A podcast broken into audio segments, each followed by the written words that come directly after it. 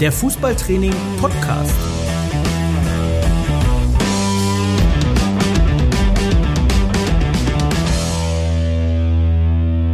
Das Kabinengespräch mit Trainern aus allen Leistungs- und Altersklassen. Das Kabinengespräch. Heute, ich freue mich sehr, in meiner alten Heimat in Köln zu sein, am Geisbockheim. Und ähm, vor mir sitzt Benedikt Hammerns. Benno, wir kennen uns schon ein bisschen länger. Für mich gehörst du zum FC wie kein zweiter. Und ähm, ich freue mich total, dass es geklappt hat.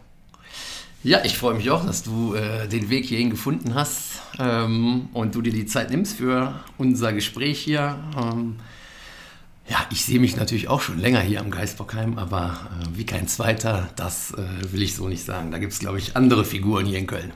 Du bist ja auf einem ganz guten Weg. Du bist jetzt im 14., 15. Jahr, haben wir vorhin gesagt?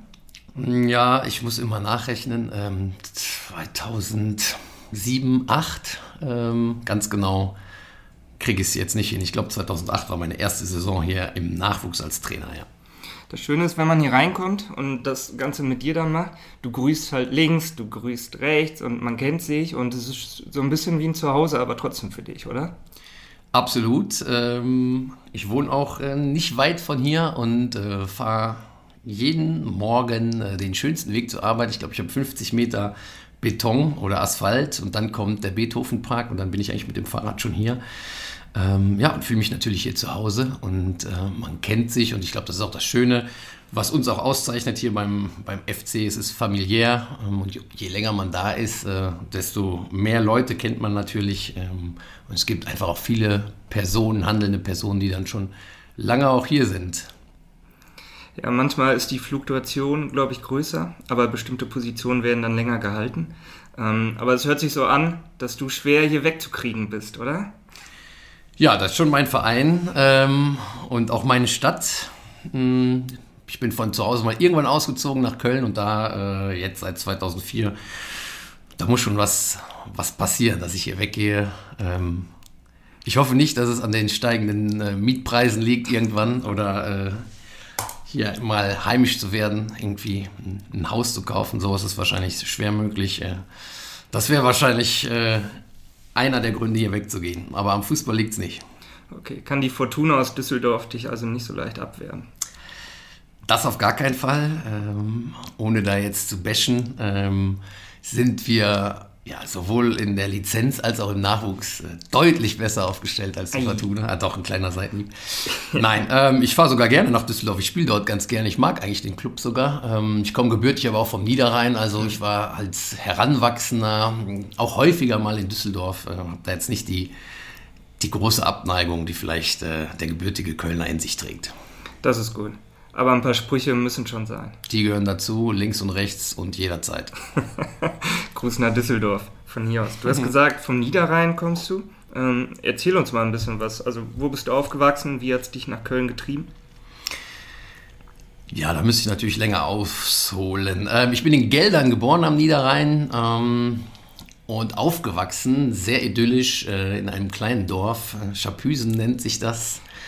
Schapüsen. Schapüsen, ja, klingt sehr holländisch, ist auch unweit oder nicht unweit, aber 20 Kilometer hm, an Venlo praktisch gelegen. Ähm, ja, aufgewachsen auf einem Bauernhof, ist vielleicht auch eine Besonderheit, äh, die nicht so viele mit sich bringen. Ähm, unter drei weiteren Brüdern, also da ging es äh, zur Sache. Aber da wurden auch viele Bälle gespielt in jeglicher Form. Ähm, vielleicht auch da so ein bisschen der, die Liebe zum Sport. Und ähm, ich bin dann in Neukirchen-Flühen zur Schule gegangen. Das ist eher schon ein wenig Richtung Ruhrgebiet. Also entweder ging man von uns aus nach Geldern ins ganz ländliche oder so ein bisschen Neukirchen, Flühen, Mörs, Duisburg in die Richtung. Das war mein Weg. Äh, da bin ich nachher auch fußballerisch eher sozialisiert. Ähm, da habe ich ja, irgendwann mein Abitur dann gemacht und ähm, nach dem einen oder anderen Schlenker bin ich an der Sporthochschule in Köln gelandet, genau. Hast du hier studiert? Was hast du studiert? Ich bin noch Diploma. Ach, du studierst noch? Nein. nee, äh, aber ich gehöre zu denjenigen, die noch das Diplom gemacht haben. Natürlich ein deutlich besserer Schul- oder Studienabschluss als heute, diese Bachelor-Master-Geschichten. Nein, das ist natürlich nicht so. Ähm, aber irgendwie müssen wir uns ja noch äh, was Positives daraus ziehen. Damals war es so, das Studium war im Grundstudium gleich für alle, was sehr schön war, denn wir haben sehr viel Sport gemacht. Ne? Und jeder, der an der Sporthochschule studiert, hat, glaube ich, diese große Liebe zum Sport und nicht nur in der Theorie, sondern vor allem auch in der Praxis. Und wir haben also sehr, sehr viel Sport gemacht ähm, in, alle, in allen Himmelsrichtungen. Und ähm, das war unglaublich schön. Und danach hat man sich dann spezialisiert. Ja. Okay. Ähm, ich habe damals am Ende mich für Sportmanagement entschieden. Ja, das hat ja gut geklappt. Ja, äh, da bin ich nicht ganz gelandet. Ähm, aber ja, vielleicht, ich, ich komme gleich nochmal drauf. Ähm, ich wollte eigentlich immer was mit Medien machen, ja. Ähm, Oh, so wie du klar. vielleicht. Ähm, Ja. Sport, Medien und Kommunikationsforschung hieß ja mal mein Masterstudiengang an der SPO. Und das ist, ist ein Highlight, wenn du auch immer so, was hast du studiert? Und alle sagen, ah, ich will gerne was mit Sport und Medien machen und am besten zusammen. Und ähm, ja, dann landest du auf so einer Position, wo ich hier jetzt gerade sitze. Ja, das wäre nicht das Schlechteste oder ist nicht das Schlechteste, glaube ich. Also so ungefähr habe ich mir das auch vorgestellt. Da, ja, Übrigens ähm, war ich der Erste, der einen Bachelor studiert hat und danach den Master gemacht hat. ach das heißt, schön. Ich, naja, gut. das Diplom konnte ich nicht machen, durfte ich nicht mehr machen, gab es nicht mehr und dann was der Werdegang. Immerhin, äh, na, ist ja aus dir doch noch was geworden. Ja, Mama, hast du es gehört? Ja, ich hätte das auch gern gemacht mit Medien, aber bei uns lag damals dieser Schwerpunkt so ein bisschen in Schutt und Asche. Da ist der Professor abgewandert nach München und dann war so ein bisschen die Frage, was macht man? Und ich habe eben dann Sportmanagement gemacht.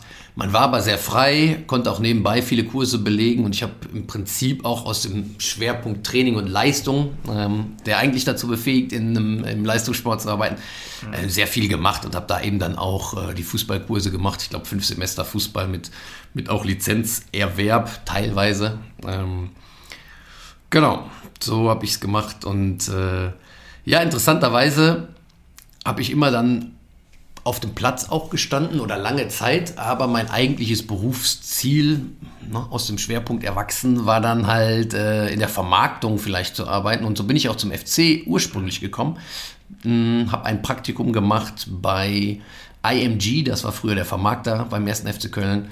Und ähm, die saßen im Stadion, so sind die Kontakte gekommen.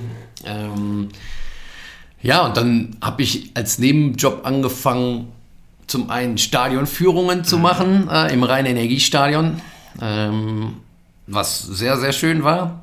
Und ähm, bin eben auch beim FC in den Nachwuchs gekommen und äh, am Ende des Tages auch da geblieben. Du hast im Grundlagenbereich, hast du ja gestartet, ne? Du warst U8, U9 oder wo ging es damals für dich hin?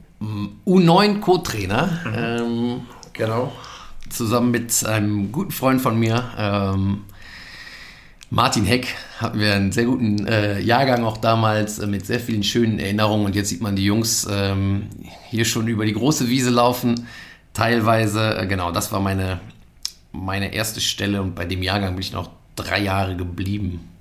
Ja. Du bist aktuell in der U12, ne? in dieser ja, besonderen Corona-Situation. Vielleicht beschreib mal kurz, wie war es bei euch in Köln im Leistungszentrum? Ihr dürft jetzt ja wieder trainieren. Äh, wie war die Pause für dich? Ja, die Pause war schwer. Ähm, auch für mich, den Bewegungsdrang einzugrenzen. Ähm, und ja, für, für die Jungs natürlich noch viel, viel schwieriger. Ne? Ähm, wir waren es natürlich schon gewohnt vom ersten Lockdown und damals, der kam uns unglaublich lange vor. Und ähm, was machen wir in der Zeit? Wie können wir die Jungs bei, äh, ja, wie können wir die Jungs trotzdem fördern, ne? dass das keine verlorene Zeit wird am, am Ende. Und dann, als der zweite Lockdown kam und sich hinzog oder immer noch hinzieht, ähm, muss man schon sagen, dass jede weitere Woche es schwer gemacht hat. Ja, und ich weiß auch nicht ganz genau, wo die Entwicklung noch hingeht. Wir hoffen, dass wir draußen bleiben können und äh, ja, die Jungs an der frischen Luft weiter den Sport ausüben können.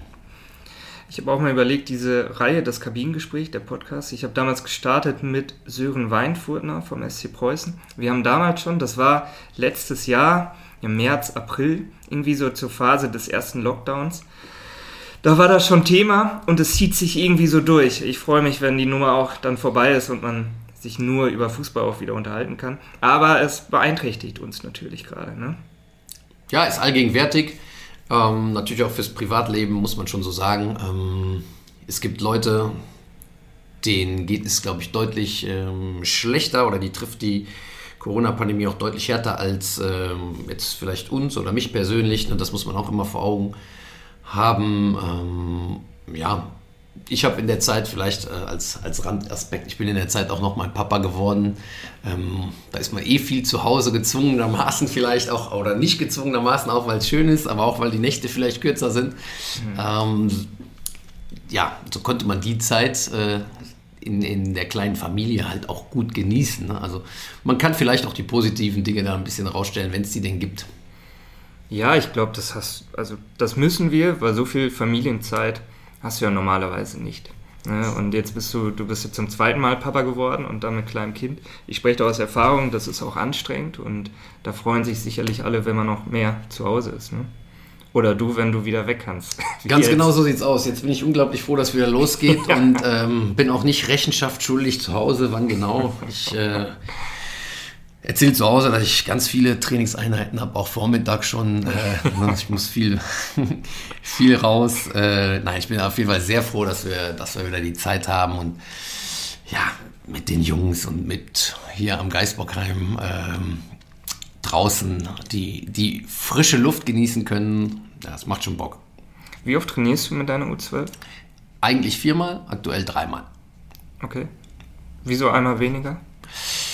Ähm, ja, als die neue Corona-Schutzverordnung rauskam, war ja die Frage, wie man das überhaupt äh, umsetzen kann für uns als, als NLZ. Bei uns waren im Leistungsbereich U17 und 19 schon auf dem Platz äh, regulär, natürlich unter den gewissen äh, Hygienevorschriften, die wir haben.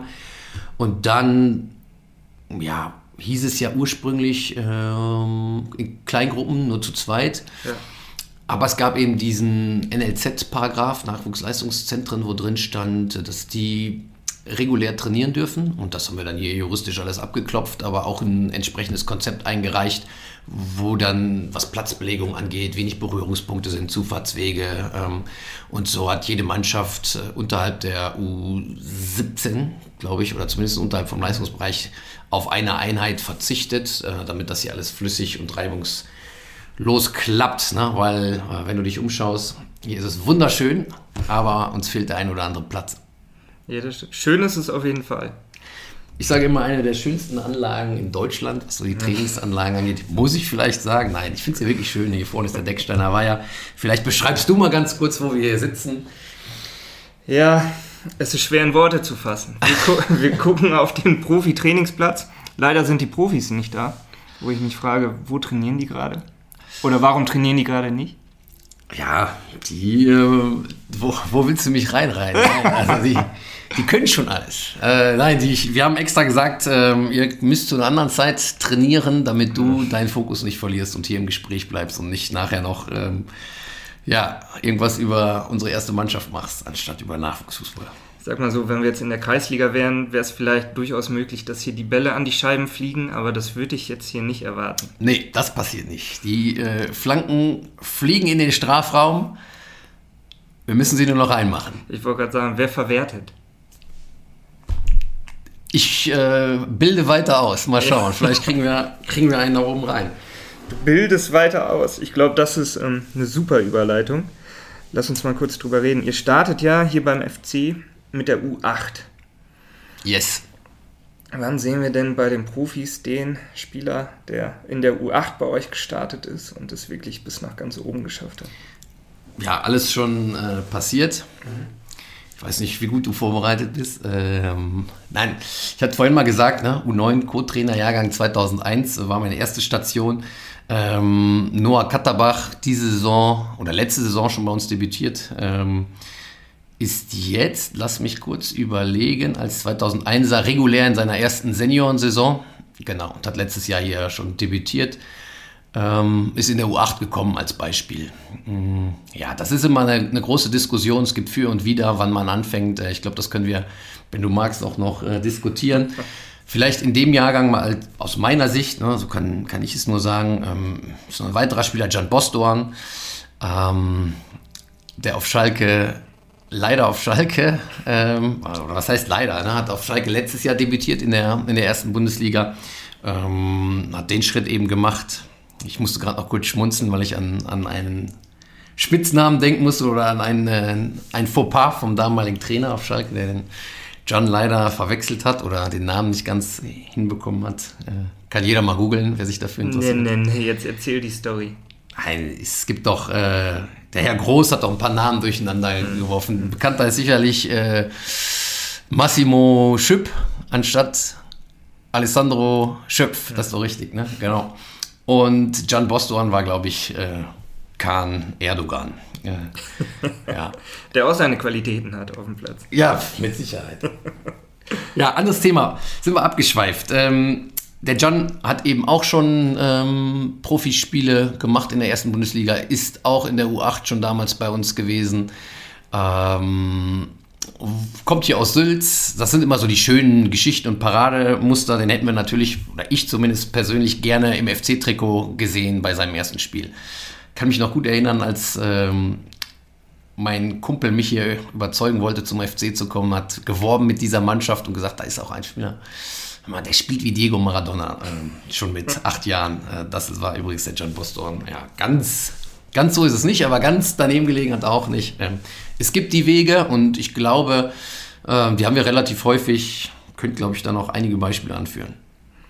Ja, ich meine, dadurch identifiziert man sich ja auch dann noch mehr mit dem Club. Ne? Und wenn du so lange da bist, und das ist ja auch super schön, dann zu sagen, hey, die habe ich schon damals trainiert, die liefen mir als Dötzken rum und die grüßen hier am Geisbockheim jeden so wie du, vielleicht links und rechts auch als Trainer.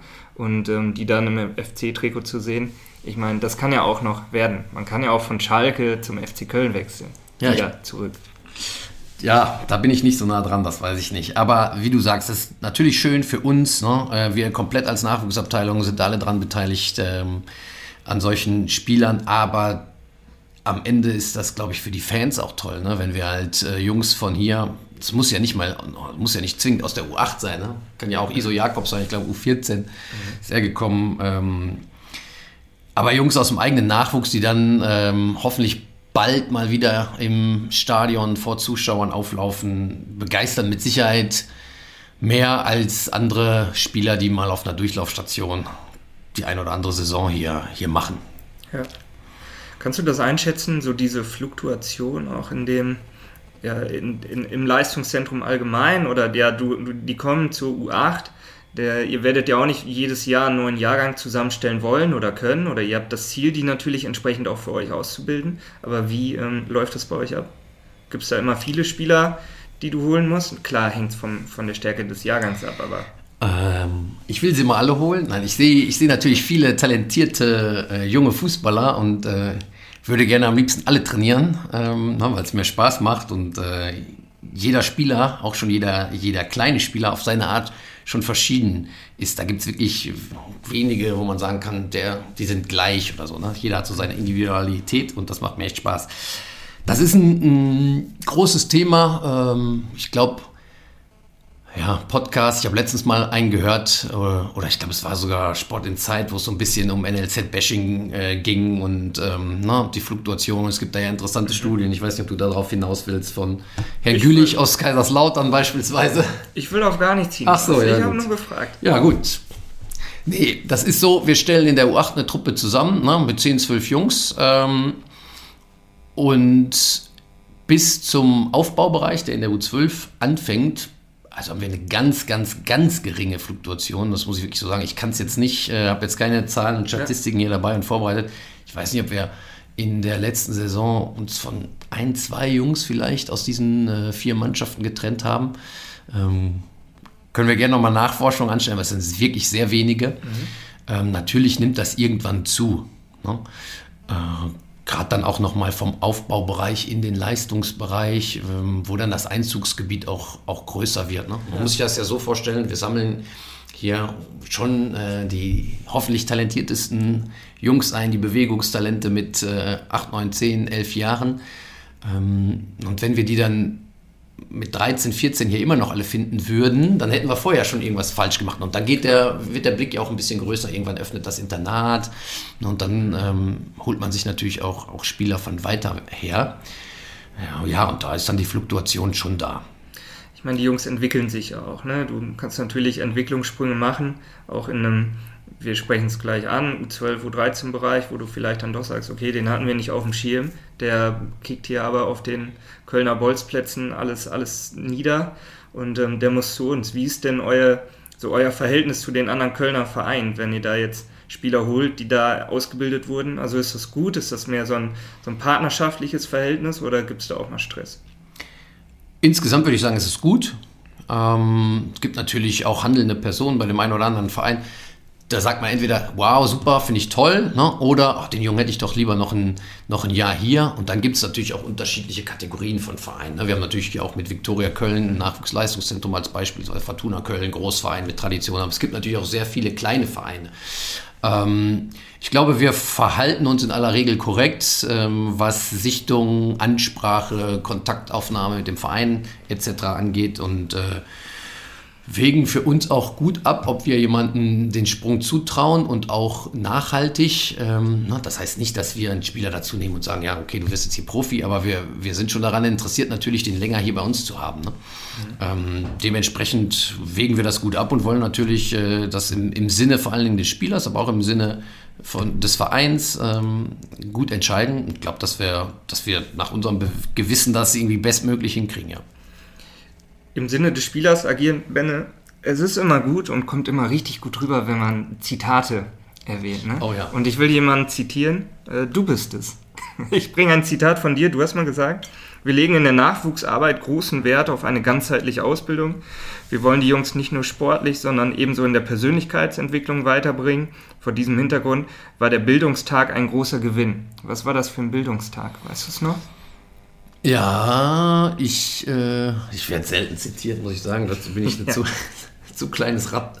Ähm, ich glaube, da ging es um ein Turnier in Belgien. Genau. Genau.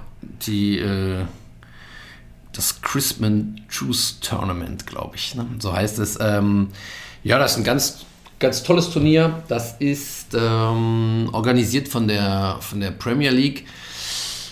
Ha, jetzt muss ich mal die Zusammenhänge ähm, hier einordnen. Erster Weltkrieg. Genau, das war der Education Day, glaube ich. Ne? Ihr habt da schon ab und zu teilgenommen und ihr habt damals, wurde es dann so gemacht, dass ihr auch so, ein, so, ein, so eine Führung bekommt, glaube ich, ne? mit anderen Clubs. Und das ist ja an der belgischen Grenze viel, ähm, viel Kriegsmaterial oder viele Schauplätze. Und dann habt ihr da eine, eine Führung bekommen. Und du hast es damals so gesagt, dass ihr, also im Rahmen dieses Bildungstages, dass ihr vor allem auch auf die Persönlichkeitsentwicklung Wert legt. Und Klar. Jetzt, ähm, ich wollte, wollte da den, den Rahmen äh, nur noch mal wiedergeben. Also es, im Prinzip war im Ersten Weltkrieg an Weihnachten gab es mal ähm, der, der Geschichte nach einen Waffenstillstand sozusagen ne, zwischen den äh, sich bekriegenden Parteien und ähm, ja, Anscheinend flog dann auch mal ein Fußball und es wurde Fußball gespielt und in Anlehnung an dieses Ereignis findet dieses Turnier regelmäßig statt, ist international. Ja, ähm, es ist, ist, top organisiert, aber es ist eben, ähm, es wird nicht nur Fußball gespielt, sondern wir haben mit den Jungs dann ähm, riesige Soldatenfriedhöfe besucht, waren in den, äh, in den Schützengräben ähm, und haben das entsprechend auch vorbereitet hier. Ähm, da muss ich auch nochmal meine Kollegen, äh, meinen Co-Trainer an der Stelle, Markus Halfmann, mal kurz erwähnen. Ich glaube sogar studierter Politikwissenschaftler. Ähm, der hat sich da große Mühe gegeben und auch ähm, vorbereitet, ne, die Jungs, worum ging es, einen Rahmen gesetzt, den Jungs das nahegebracht und jetzt ohne den Schulen was zu wollen, glaube ich, dass so ein Praxistag dann auch noch mit dem Kontext Fußball ne, emotional besetzt äh, den Jungs so viel gibt und äh, dass man da an einem Tag oder zwei Tagen äh, vielleicht mehr mitnehmen kann als in einem ganzen äh, Block Unterricht Geschichte ja, weil, weil sie eigentlich einfach für sich auch diese, diese Nähe sehen ne, und diese Verbindung mit dem Fußball. Sehr beeindruckend. Ähm, ja, bin ich, bin ich froh, wenn wir da weiter eingeladen äh, werden. Ja, die Geschichte ist ja auch Wahnsinn, wie der Fußball dann verbindet. Ne? Und zwei Parteien, die sich bekriegen und dann kicken die zusammen äh, an Weihnachten.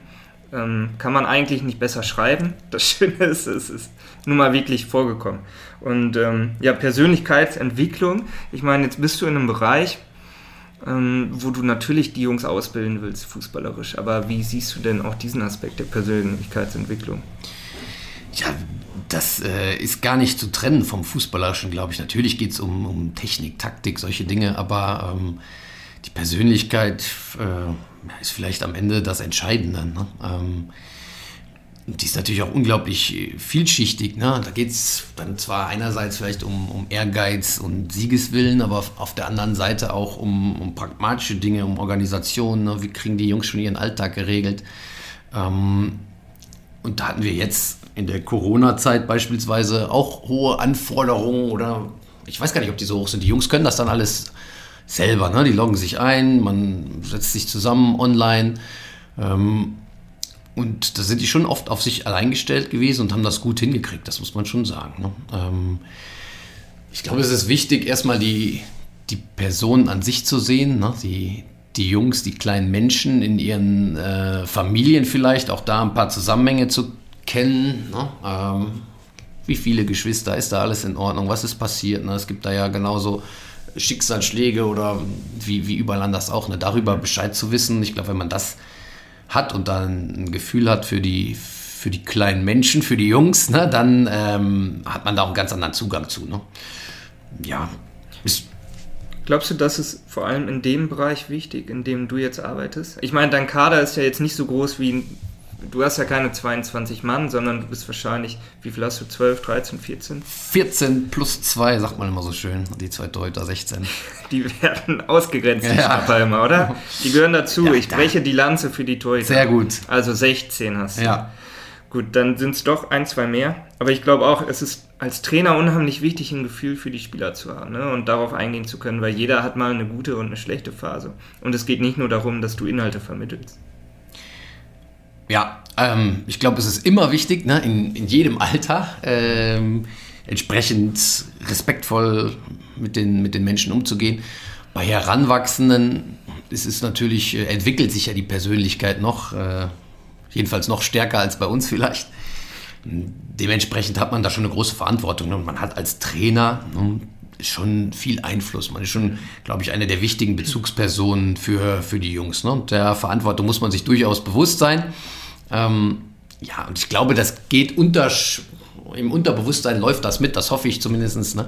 Ich gehe jetzt nicht auf den Platz und denke da in jeder Sekunde drüber nach, aber ich glaube, das, das, da hat man einfach auch ein Gefühl und aus der Erfahrung raus weiß man, wie man, wie man mit den Jungs umgeht. Erfahrung hast du. Was glaubst du, nehmen die Jungs von dir persönlich mit? Von mir persönlich. Mhm.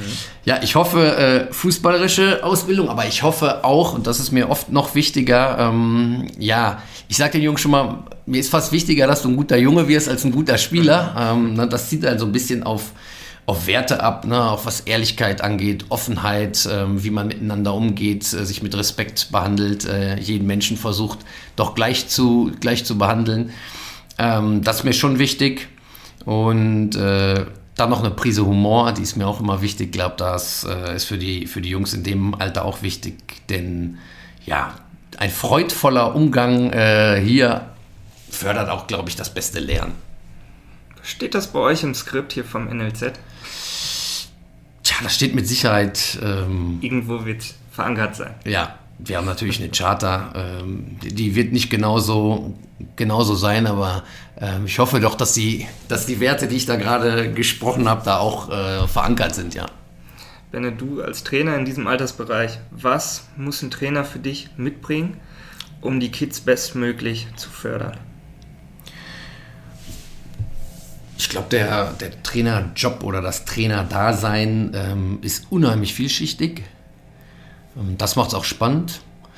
Ja, ich könnte da jetzt mal so das typische Kompetenzmodell runterrattern, ähm, weiß nicht, ob uns das weiterbringt.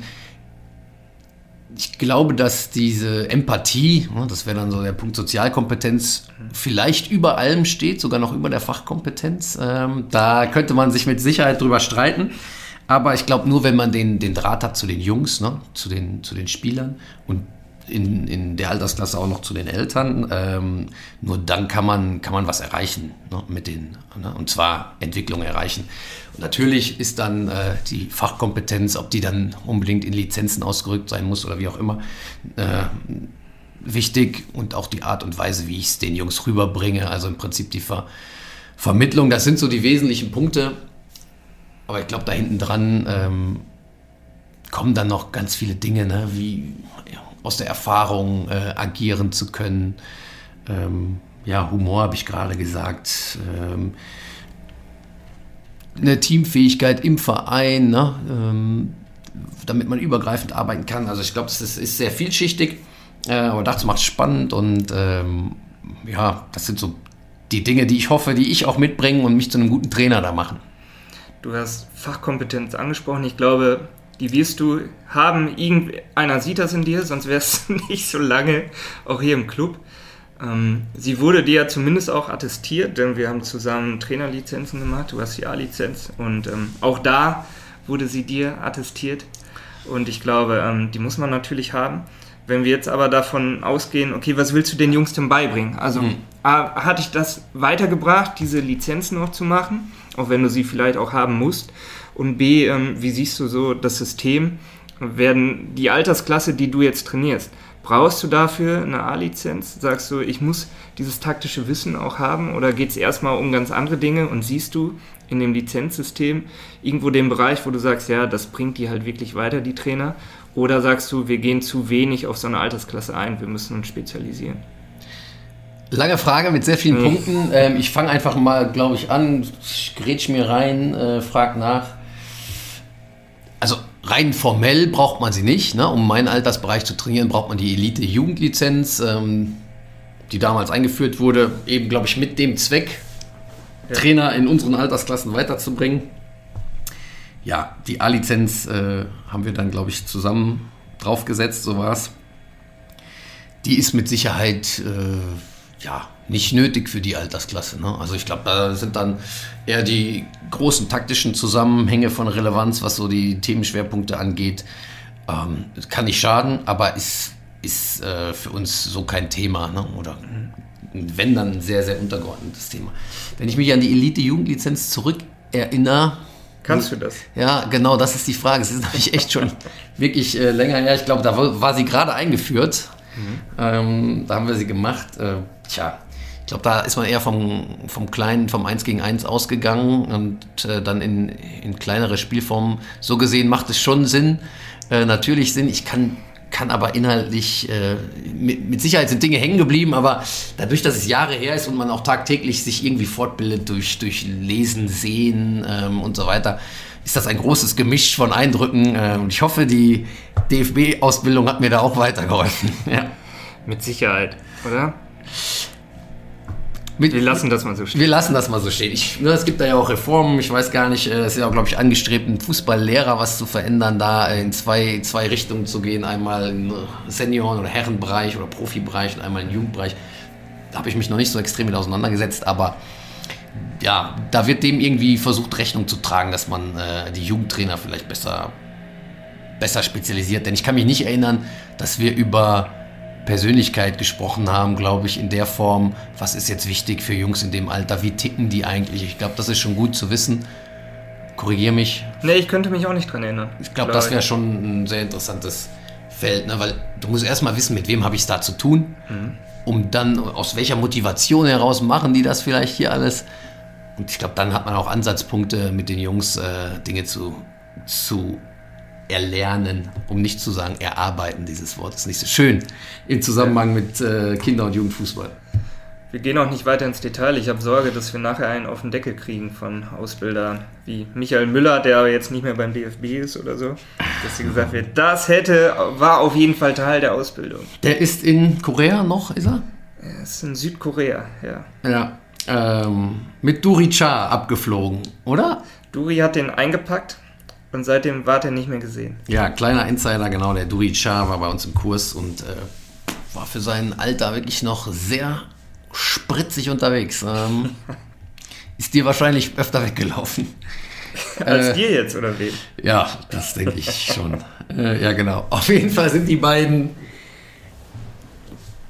in den Tiefen Koreas verschollen. Ich habe jetzt nichts mehr gehört seitdem. Ja, ich hatte was mit ihm zu tun. Äh, Michael hat einen Beitrag gemacht für unsere Zeitschrift Fußballtraining Junior. Ah, okay. Und da auch ein bisschen was über den Kinderfußball berichtet, wie er das aufgestellt hat. Hat natürlich viele Dinge auch vom, vom DFB da mitgenommen und infiltriert, wenn man so will, und das System da angepasst. Und ich glaube, eine super spannende Aufgabe auch für ihn, ne? und zu gucken, wie läuft es denn in dem Bereich. Ich glaube, das wird jetzt hier, oder passt jetzt hier nicht hin, aber es würde mich auch mal interessieren. Ähm, Sportausbildung in Asien ist, glaube ich, noch ein bisschen anders als hier. Mit Sicherheit. Oftmals.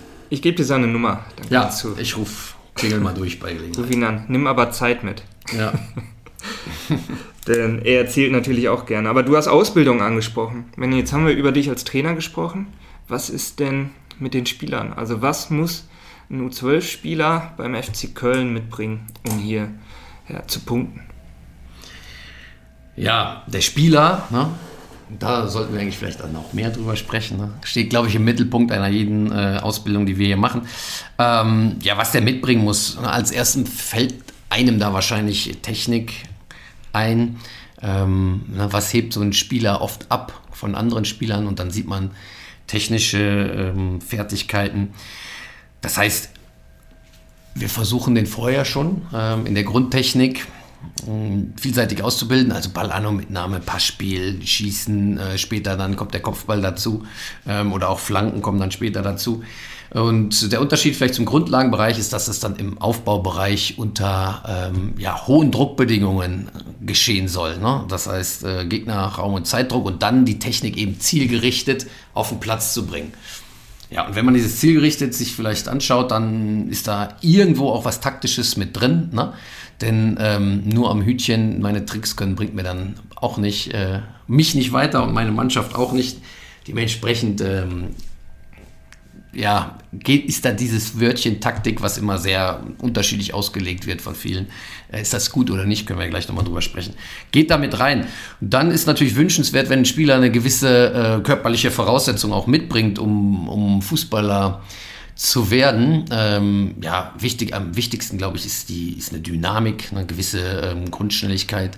Ähm, aber je höher man schaut, sind da, glaube ich, andere Werte auch schon, auch schon wichtig. Äh, Sauerstoffaufnahme und so, das messen wir jetzt noch nicht. Aber ich glaube, wenn man sich den modernen Fußball anschaut, sind das Themen, die irgendwann interessant werden. Oder auch Körpergröße, wenn man sich die Entwicklung da ansieht. Ike Hessler und Pierre Barski sehe ich jetzt hier nicht auf dem Platz. Äh, ich glaube, die waren so genial, die würden heute auch noch durchkommen. Aber die meisten Spieler sind dann schon, schon groß. Jetzt bin ich ein bisschen abgeschweift. Ich hatte Technik gesagt und Körperlichkeit. Ähm, da gehört natürlich. Voll, vollkommen okay. Körperlichkeit hast du angesprochen. Ja. Könntest du einschätzen bei dir im, im Kader? Ähm, so Thema relativer Alterseffekt. Wie sieht es bei dir aus? Wenn jetzt jemand im ersten Quartal geboren ist, bis zum vierten Quartal irgendwo, also siehst du da Unterschiede? Achtet ihr auf solche Sachen? Sagt ihr auch, komm, äh, gewisse Talente, die ihr natürlich habt, die, die nehmen mit, die brauchen vielleicht ein bisschen Zeit, die machen ja genau in dem, in dem Alter, in dem du dich bewegst, auch mal einen Sprung oder die brauchen auch noch ein bisschen mehr Zeit. Das ist ein unheimlich spannendes Thema, ne? Ja. Ähm, dass du das gerade ansprichst, das passt auch dazu. Wenn man auch Schnelligkeit, Dynamik, äh, Sachen anspricht, da muss man das vergleichen, äh, dann vielleicht sogar weiter als, als das, was du sagst, ähm, nicht nur mit Altersgenossen, denn die sind ja auch ziemlich unterschiedlich entwickelt. Ich glaube, man sagt, vier Jahre Unterschied bei Gleichaltrigen sind möglich. Ne? Also dann vielleicht eher in einem Bi biologischen Kontext eingeordnet. Ähm, ja, wir achten darauf, wir versuchen darauf, ähm, Antworten zu finden in der, in der Ausbildung und auch in der Rekrutierung ist natürlich ein sehr komplexes Thema. Ähm, ich glaube, das alleine würde jetzt hier, ähm, würde, uns, würde uns hier, ja, da könnten wir Stunden drüber sprechen. Das geht ja schon in der, in der Talentfindung oder Rekrutierung los bei uns. Ne? Ähm, selbst in den kleineren Mannschaften sind die Talente schon vorselektiert und selbst da finden wir schon einen relativ großen ähm, Relative Age-Effekt. Ne?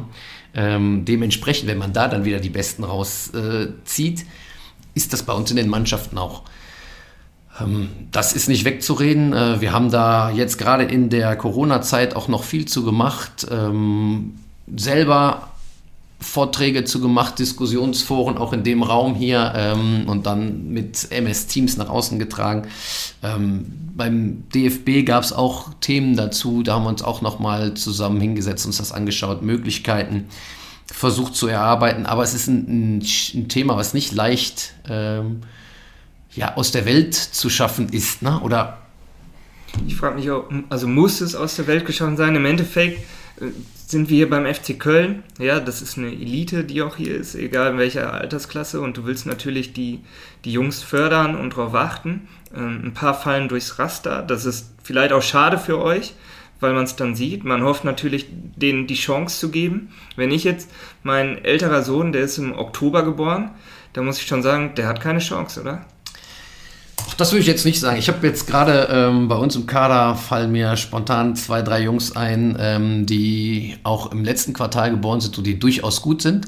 Ähm, ich glaube, die richtig guten, und da wird dein Sohn definitiv dazu zählen, äh, die setzen sich am Ende dann durch. Mhm. Ja, das ist so. Es bleiben aber viele andere Jungs auf, auf der Strecke, die vielleicht, vielleicht über den zweiten Bildungsweg ne, ähm, auch noch nach oben kommen würden. Du hast es gerade gesagt, man kann provokativ sagen, naja gut, wir haben so viele Einwohner, gerade hier bei uns im, im Ballungsgebiet in NRW, äh, da werden wir schon genug Jungs finden und wenn die dann alle im ersten Quartal geboren sind, alles klar, dann nehmen wir halt die. Ja. Aber ja, ob das jetzt äh, ethisch, moralisch gut ist, äh, ja, weiß ich nicht und wenn man sich auch andere Sportarten anschaut, wo das so ist, äh, die Kinder machen vielleicht auch weniger Sport. Also ich glaube, wir verlieren unheimlich viele Talente schon dadurch. Und das muss man, muss man sagen. Die Geburtsraten sind gleich verteilt und äh, in den Sportarten sieht es halt nicht so aus, in den Kadern der unterschiedlichen äh, Fußball-NLZs, aber auch in anderen Sportarten sieht es so aus. Und ja, das ist eine Aufgabe, glaube ich, ähm, das zu relativieren und das hinzubekommen, ob durch ähm, altersübergreifende ähm, ja, Mannschaftszusammenstellung, rollierende Stichtage. Es gibt ja viele Ansatzpunkte. Ähm, da, da sind wir dran, versuchen dem gerecht zu werden, versuchen aber weiter als, äh, als äh, bei dem ähm, Relative Age Effekt auch in, in biologischen Alter zu denken. Ähm, das geht so bei uns los in dem Bereich, da trennen wir dann Trainingsgruppen auf ähm, nach Entwicklung. Ja. Okay. Ich glaube, ähm, Marc Dommer, der hier auch arbeitet, der hat genau dieses Projekt, äh, oder das setzt er gerade vor, Bio-Banding nennt er das ja. Ganz genau. Und versucht genau diese Aspekte mal rauszuarbeiten und zu gucken, wie ist der Stand bei euch, ne? Genau, der Marc war auch ähm, vorher Stützpunktkoordinator hier im Fußballverband und hat dann auch ähm, ja, eine Quotenregelung eingeführt. Ähm, na, ne? nach dem Motto, im NLZ sind jetzt schon die ganzen äh, Top-Jungs, wo auch viele von früh geboren sind, vielleicht ähm, dann lass uns doch in den Stützpunkten eine Quote setzen auf spätgeborene Kinder, um die nicht zu verlieren. Ähm, ja, ist, ist eine andere Möglichkeit, diese, diese Quote. Man, es ist wichtig, dass man das Thema präsent hat, dass man hinterfragt, dass man Möglichkeiten schafft. Ähm, ich könnte jetzt für mich noch nicht die Möglichkeit sagen, und ich habe mich auch schon mal länger und ausgiebig schon vor Jahren damit befasst. Ähm, ich habe nicht die eine Möglichkeit, das, ja, da den, den perfekten Weg zu finden. Aber wenn es alleine schon mal eine Sensibilisierung ist in den Köpfen, dann äh, hat man da vielleicht schon mal ein Auge für und ja. Okay. Wir sind dran, Biobanding. Biobanding. Du hast vom zweiten Bildungsweg gesprochen und Mark hat als ehemaligen Stützpunktkoordinator auch angesprochen. Also klar, im NLZ, da gehen wir mal von aus, spielen die Top-Talente. So, die dies vielleicht nicht machen, die werden eventuell hoffentlich dann vom DFB gesichtet über das flächendeckende System. Die spielen am Stützpunkt. Jetzt in der Altersklasse, wie ist es bei euch? Also guckt euch da auch immer nochmal um und sagt ihr, ja, wir haben guten Kontakt zu denen und das ist genau ganz wichtig für uns als Leistungszentrum, auch die auf dem Schirm zu haben. Klar, ne? ähm, wir fangen, hatte ich vorhin mal gesagt, zu U16 an mit Internat. Also da ist dann die Möglichkeit vielleicht auch mal ähm, einen guten Spieler bei Bayern München zu klauen. Nein, das natürlich nicht. Nein, aber ja, jemanden von weiter weg zu holen. Vorher ähm, wollen wir natürlich in erster Linie unsere Spieler entwickeln, aber alle anderen, die interessant sind, sind dann immer noch hier in dem Einzugsgebiet. Ne? Und da ist natürlich die Stützpunktarbeit äh, extrem wichtig und wertvoll von uns, für uns. Ähm, und äh, natürlich auch für die, für die Jungs, aber die schauen wir uns dann schon an. Und dann sind natürlich in den Alterssprüngen auch die Entwicklung, du hast es vorhin gesagt, schon sehr unterschiedlich und äh, ja, für mich auch schwierig zu bewerten oft, ne? weil dann kommt ein, ähm, eine Wachstumsrate ähm, dazu und dann ist auf einmal der eine viel schneller, der vorher doch nicht schnell war und das bringt ihm große Vorteile auf dem Fußballplatz, den selektiert man dann und vielleicht holt der andere es dann wieder auf später und dann macht man eine Rolle rückwärts. Das ist, glaube ich, das große, große Problem, ne? die, auch die begrenzten Kaderpläne und vielleicht auch die begrenzte Geduld, die man die man dann äh, hat. Und das führt dann eben auch ja, zu der Diskussion, die wir vorhin schon mal angerissen haben. Ne? Wie, ist, wie erfolgversprechend ist denn so eine Ausbildung im NLZ? Ich glaube, du hast auch schon gesagt, Sensibilisierung für das Thema ist, glaube ich, da das A und O. Ich meine, wenn du jetzt hier fest angestellt bist als Trainer und keine Stadionführung mehr machen darfst oder musst, ist es ja schon so, dass du dich damit beschäftigen kannst und dass du versuchst, das auf dem Schirm zu haben. Aber du wirst es nicht endgültig lösen. Es werden immer noch welche durchs Raster fallen. Aber sagen wir ehrlich, das ist ja das Schöne bei Deutschlands Sportart Nummer 1. Es gibt ja auch sehr viele und genug Fußballer, die euch im Endeffekt auch vielleicht dann als Kölner so präsentieren und weiterbringen, dass ihr auch in der Konkurrenz äh, ganz gut dasteht mit den anderen NLZs. Selbst hier in NRW, wo es ja genug große Leistungszentren auch gibt. Ne? Ja, es geht auch wieder rein in diesen Punkt. Ne? Ähm, es gibt hier eine große Konkurrenz. Ähm, nehmen wir mal einen Spieler aus Wuppertal, ne, der kann nach ja, Düsseldorf, Köln, in, ins Ruhrgebiet, der kann überall hinwechseln. Ne? Und dementsprechend fängt man halt schon sehr früh an. Also wenn man das nicht wollte, müsste man das, ähm, müsste man das vom ja, vom DFB reglementieren. Ähm, dann würde sich das aber in einen anderen, in einen gehobenen Amateurbereich vielleicht ähm, übertragen und dann wäre da dieser Kampf um die Talente. Ähm, ja, ist sehr interessant. Äh, ich, ich, würde mich da äh, oder tausche mich da immer gerne auch so aus, wie, wie diese Wege ähm, sind und verlaufen. Und es gibt nicht, ne, oder Entwicklungswege sind eben nicht äh, geradlinig. Ne? Man macht auch mal Kurven und ähm, dann verlassen Spieler ein NLZ, äh, kommt vielleicht nochmal wieder, vielleicht sogar ins gleiche NLZ. Die Geschichten gibt es zuhauf, du wirst sie alle kennen. Ähm, und ja, das ist dann vielleicht auch eine Persönlichkeitseigenschaft, ne? eben damit mal umzugehen, mit, mit diesem Rückschritt, auch wenn der in dem Moment vielleicht wehtut. Vielleicht ist es dann in dem Moment aber der richtige, der richtige Schritt. Ja, ein Thema, äh, wo wir tief eintauchen könnten, wenn du möchtest und Zeit hast, ähm, aber ja, eins, was, was auch polarisiert ein bisschen. Das auf jeden Fall. Das Schöne ist, Benne, man merkt ja, du, ähm, du hast was zu erzählen. Wer dich kennt, weiß, bei uns sagt man, du bist ein Schnacker vielleicht auch. Oh. Ja, nein, alles gut. Du nimmst kein Blatt vor den Mund. Kommunikation ist natürlich ähm, unheimlich wichtig, auch als Trainer. Jetzt hast du deine Kids, deine Kids ist gut, deine Spieler, mit denen du halt ähm, klar auf dem Platz kommunizierst. Du hast aber vorhin auch die Eltern angesprochen. Können wir das Thema mal kurz anreißen? Also mhm. wie sprecht ihr mit den Eltern? Wie bindet ihr alle ein? Wie, ist, wie sind da so die Kommunikationswege? Stehen die regelmäßig am Rand und gucken sich das hier an? Oder macht ihr Elternabende? Wie läuft das ab? Ja, wichtiger Punkt. Ähm, die Elternarbeit, ja, die oder die Präsenz der Eltern nimmt ein wenig ab äh, bei uns ab der U12, denn da haben wir Fahrdienste ab, ab der U12. Momentan ist es nicht so, ne, weil wir da nicht eng zusammensitzen können in den Bussen. Ähm, aber ab dem Zeitpunkt sind die Eltern deutlich weniger präsent. Vorher bringen die ihre Kinder selber und sind dann sehr viel hier. Jetzt für meinen Jahrgang betreffend ähm, sind dann zwei, drei Eltern, die dauerhaft da sind bei einem Training. Ähm, den letzten Jahrgang, den ich betreut hatte, da war so gut wie nie jemand da. Ich kann mich an, an Turniere erinnern, wo ich alleine mit den äh, Jungs dann war und kein Elternteil. Ähm, Meinst du, das hatte was mit dir persönlich zu tun? Ich gehe davon aus. Nein, ich glaube, das ähm, hat dann auch mit der Elternschaft untereinander zu tun. Die sehen auch, die gehen da auch gar nicht mehr mit und äh, ist vielleicht auch mal ganz schön, ein freies Wochenende zu haben. Wir müssen natürlich sagen, die Eltern sind äh, die wichtigste Bezugsperson für die, für die Kinder und ich glaube, dem muss man auch Rechnung tragen. Natürlich geht es mit fortlaufendem Alter auch in Richtung Berater und die Jungs sind selbstständiger und dann kann der Trainer mit denen alles machen ähm, und besprechen. Aber ähm, jetzt in, meinem, in meiner Altersstufe noch sind die sehr wichtig. Ich glaube, ein unheimlich großer äh, oder unheimlich großes Talentkriterium auch, wie die Unterstützung, die positive Unterstützung von zu Hause aus äh, gewährleistet ist oder eben nicht. Und wir machen Elternabende, ähm, wir machen Standortgespräche, drei im Jahr, wo die Eltern dabei sind. Ähm, ich schreibe in jede E-Mail fast mit rein, ja, und kommen Sie doch auf mich zu, wenn es was zu besprechen gibt. Ähm, das wird gar nicht so häufig wahrgenommen. Ich weiß gar nicht warum. Manchmal ist da vielleicht auch äh, ja, ein bisschen Ängstlichkeit, da irgendwie was Falsches zu sagen gegenüber dem Trainer. Und äh, das, den Eindruck möchte ich gar nicht vermitteln. Nein, ich glaube, dass es, dass es oft so ist in der Schiene NLZ. Jetzt ist mein Sohn in dem NLZ, jetzt muss ich ein bisschen aufpassen und da soll er ja auch bleiben. Mhm. Ähm, ne? Und auf der anderen Seite, naja, wir sind jetzt hier die Trainer und mit den Eltern brauchen wir jetzt nicht zu sprechen, wir regeln das schon. Ich glaube, das ist nicht gut. Ich glaube, äh, man muss, ähm, ja, dass eine Entwicklung am besten zusammen stattfindet mit allen wichtigen Personen und da gehören die Eltern eben zweifelsohne dazu. Klar, manchmal muss man muss man auch mal einnorden, den einen oder anderen. Ähm, aber ja, insgesamt habe ich da wenige schlechte Erfahrungen gemacht. Also ist ein wichtiger Bestandteil und äh, den lebe ich. Den lebst du.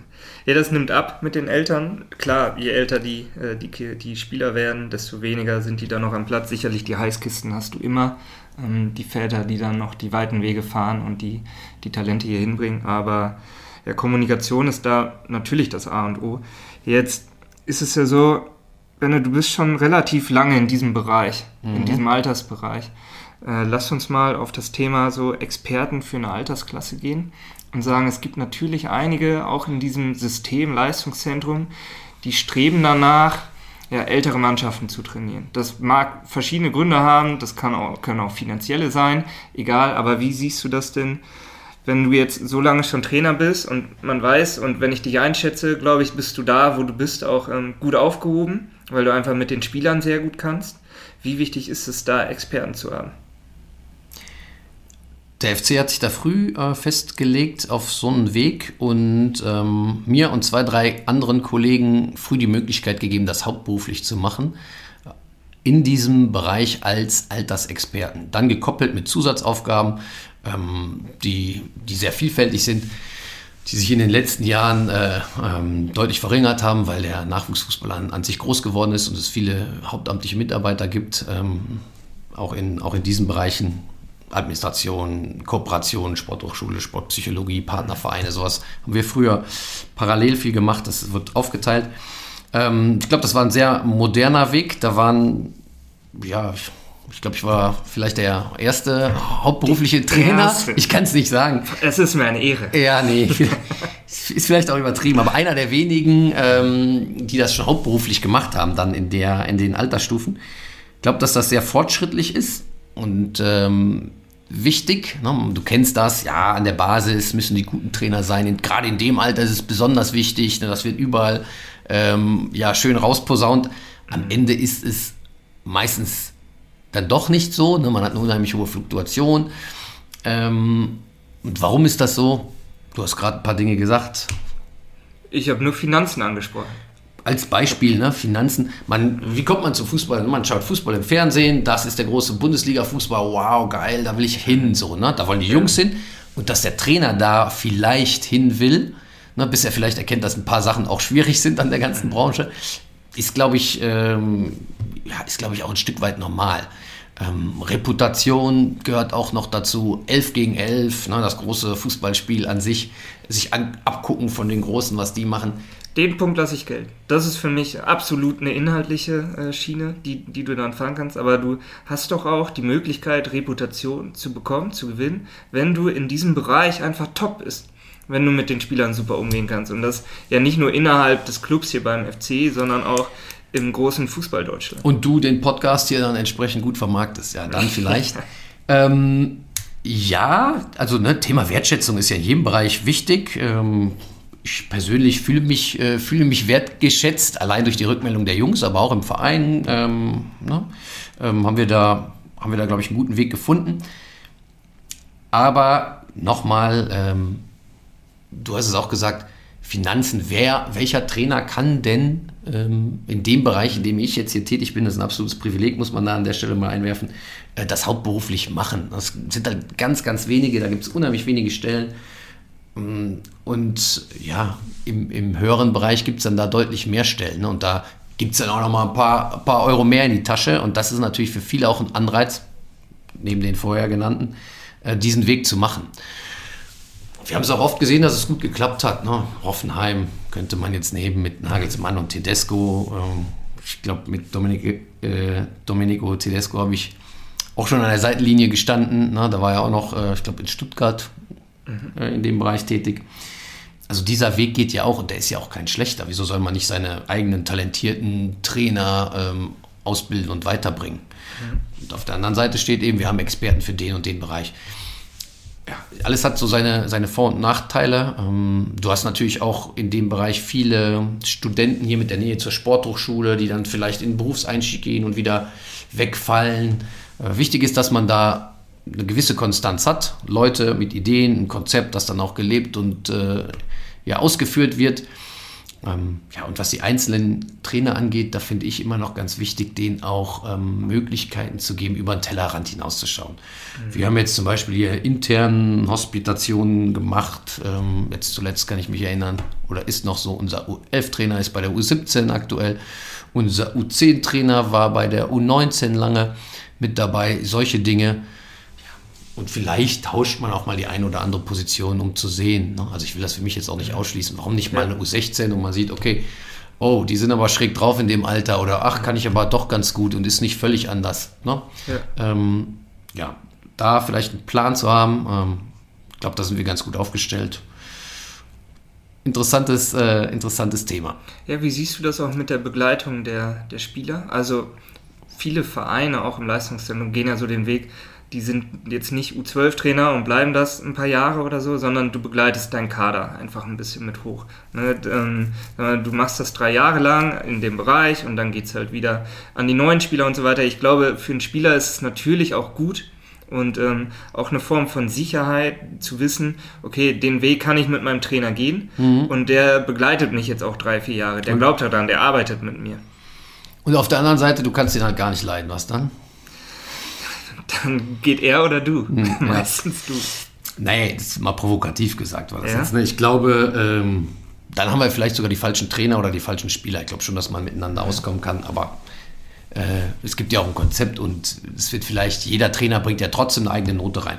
Ich glaube, im, im hohen ähm, NLZ-Niveau ist da schon oft ein Plan, was, äh, was die Übernahme, was Rotationen und so angeht, auch wenn der nicht immer genau umgesetzt werden kann. Ne?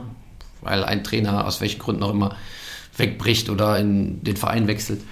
Ich glaube, dieses Beispiel, was du gesagt hast, so mitgehen, fünf Jahre, sieht man oft so im gehobenen Amateurniveau. Ne? Da übernimmt dann ein Vater mhm. mit Trainerschein die Mannschaft seines Sohnes und schart dann noch die anderen um sich von den besten, von den guten Vereinen drumherum und geht dann äh, aus der F-Jugend bis in die D-Jugend und ärgert dann da die NLZ-Mannschaften. Äh, das ist schon eine typische, typische Nummer, ohne das jetzt äh, werten zu wollen.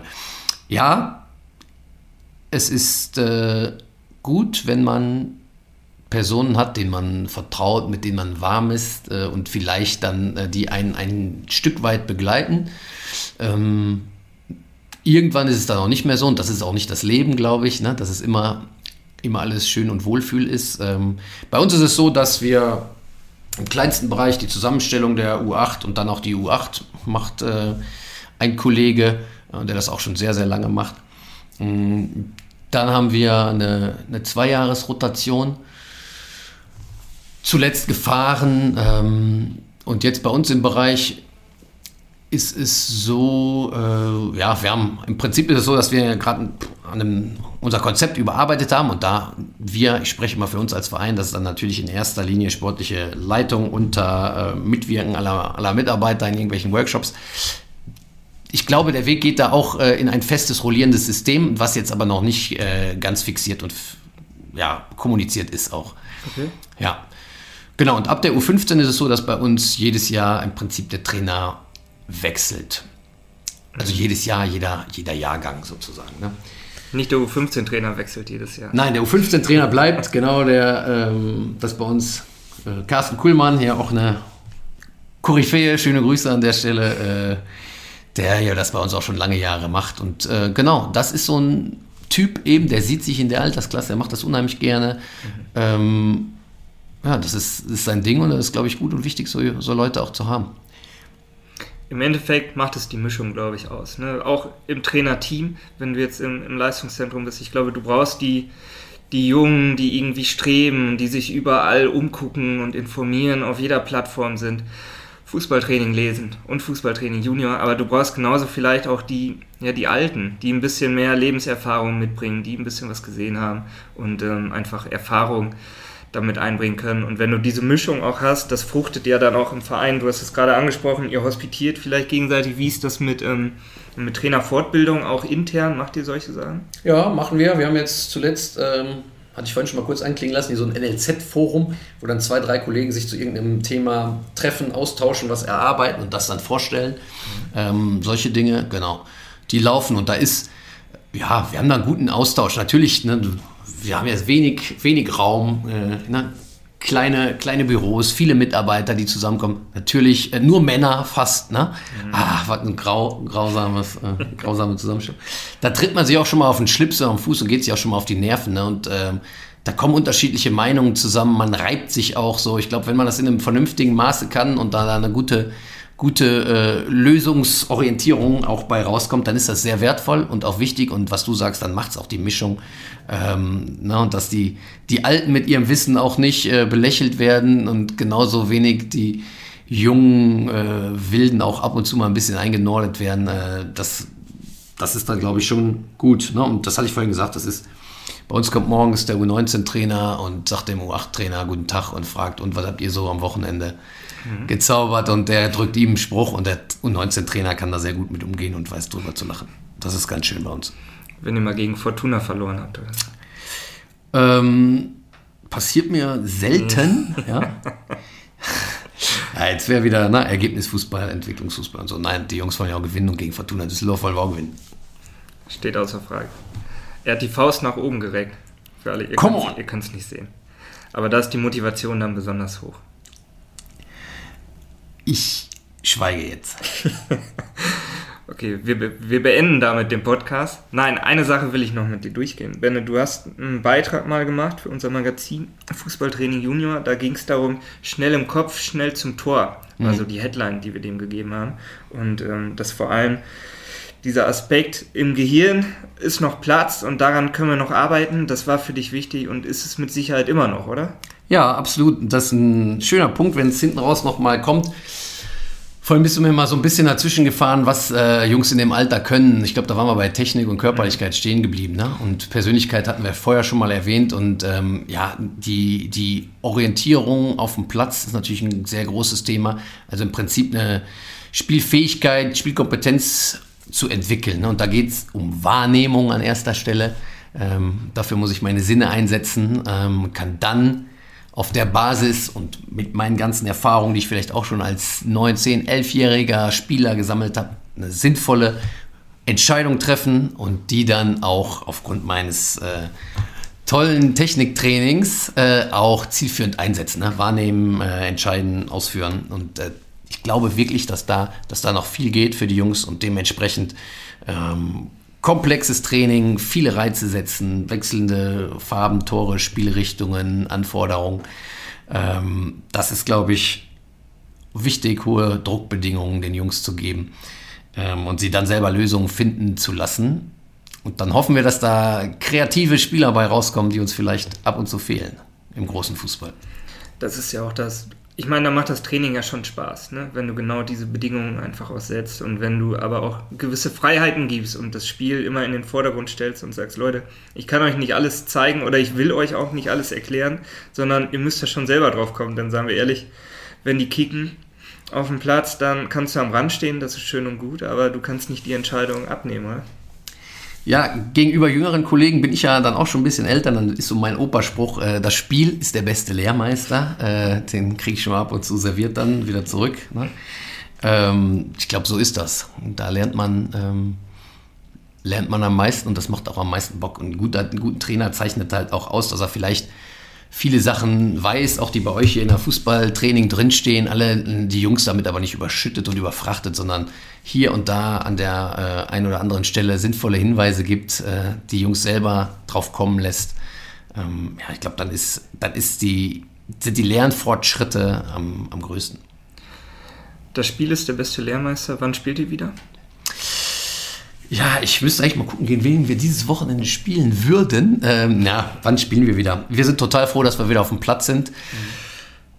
Ich habe so ein bisschen, bisschen Sorge vor steigenden äh, Zahlen. Ähm, hoffe, dass wir uns in die Ferien retten können und äh, dann mit einer millionenstarken Impfkampagne und äh, Schnelltests die Pandemie besiegen und dann irgendwann wieder spielen. Ähm, für diese Saison noch Liga spielen Wage ich zu bezweifeln. Ja, ich leider auch.